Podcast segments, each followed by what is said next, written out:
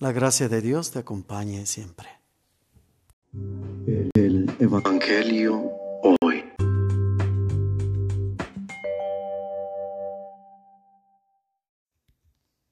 Del Santo Evangelio según San Mateo. En aquel tiempo Jesús dijo a sus discípulos, Ustedes son la sal de la tierra. Si la sal se vuelve insípida, ¿con qué se le devolverá el sabor? Ya no sirve para nada y se tira a la calle para que la pise la gente. Ustedes son la luz del mundo. No se puede ocultar una ciudad construida en lo alto del monte. Y cuando se enciende una vela, no se esconde debajo de una olla, sino que se pone sobre un candelero para que alumbre a todos los de la casa. De igual manera, brille la luz de ustedes ante los hombres, para que, viendo las buenas obras que ustedes hacen, den gloria a su Padre que está en los cielos. Palabra del Señor.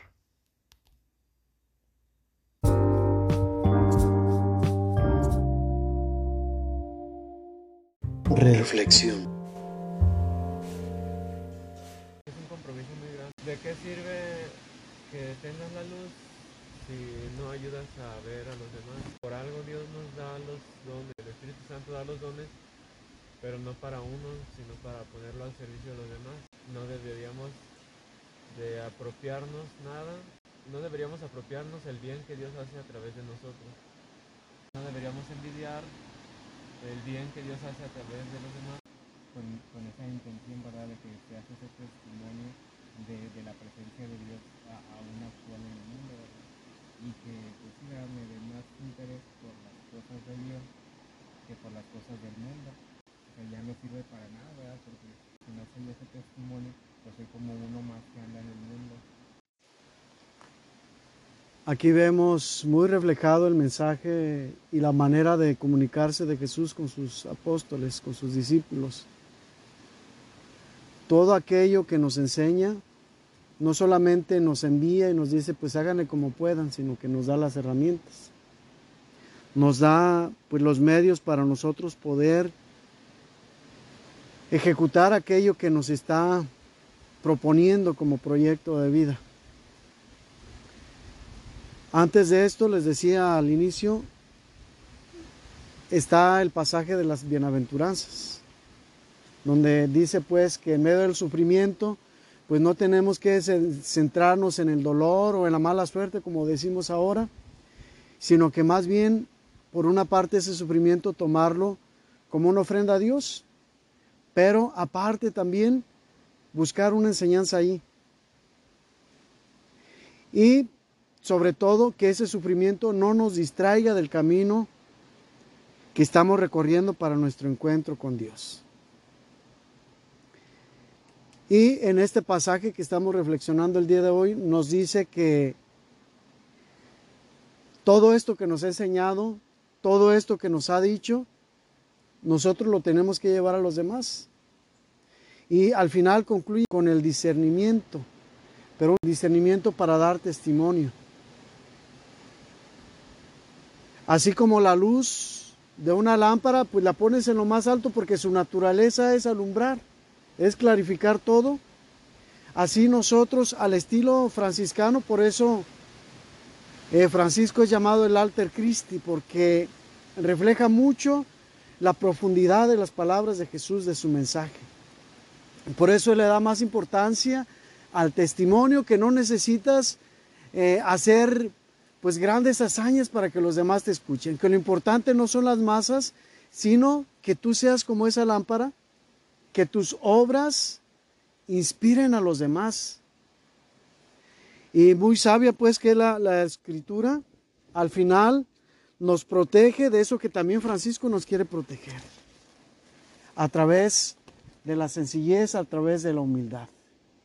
Dice, verifiquen y tengan cuidado que aquellos frutos que ustedes den, que aquellos frutos que la gente logre gracias a su testimonio, que ustedes se encarguen de hacer reconocer a la, a la gente que esto es gloria de Dios y a Él es al que tiene que dar la alabanza. Porque es, pues como una droga, es algo muy adictivo y es fácil contaminarlos con los halagos de la gente, con las felicitaciones y nos las creemos y podemos pensar que somos nosotros. Cuando dice ustedes son sal de la tierra, podemos entender que es lo que hay de manera natural en nuestra persona, en nuestro interior. Y hemos de buscar que nadie que se acerque a nosotros se aleje sin tener una mejor experiencia, un motivo de alegría, un motivo de sentirse bien. Ciertamente, parte de nuestra naturaleza también es el pecado, es el error. Y a veces no se va a dar, pero tenemos que esforzarnos porque siempre sea así, porque si no seríamos como esas, esa sal insípida.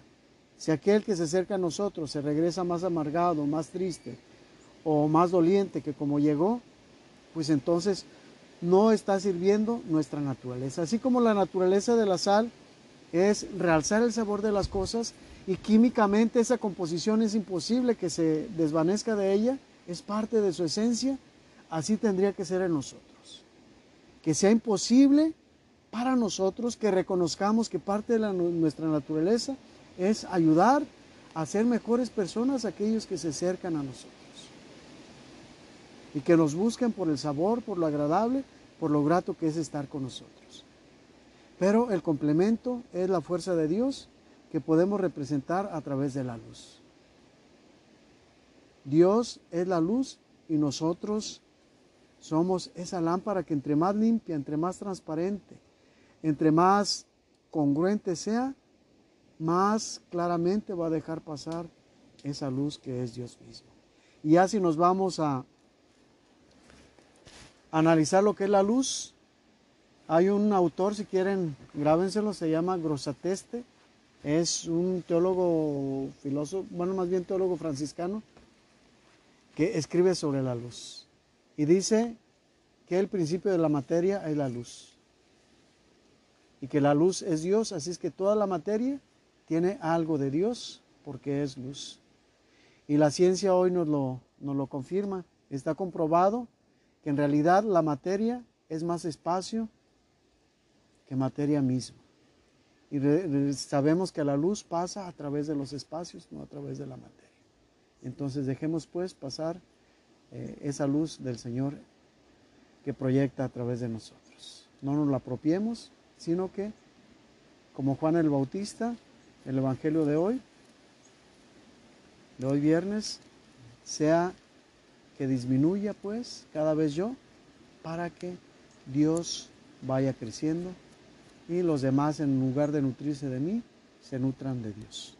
Esa sal son como que las ganas o el entusiasmo o la motivación que le ponemos a las cosas y a lo mejor es por rutina, no se vale que uno caiga como en la monotonía de, lo mismo, de no innovar, de, no ir alegre o si hay situaciones pues dejar eso de lado porque la gente espera de ti mucho y, y pues yo le pido a Dios eso, o sea que, que nunca se me olvide que por más situaciones fuertes que traiga yo personales, no olvidarme que la gente va a ver en mí a Dios, que, que vean a un Dios amoroso, que vean a un Dios alegre, que vean a un Dios pacificador, a un Dios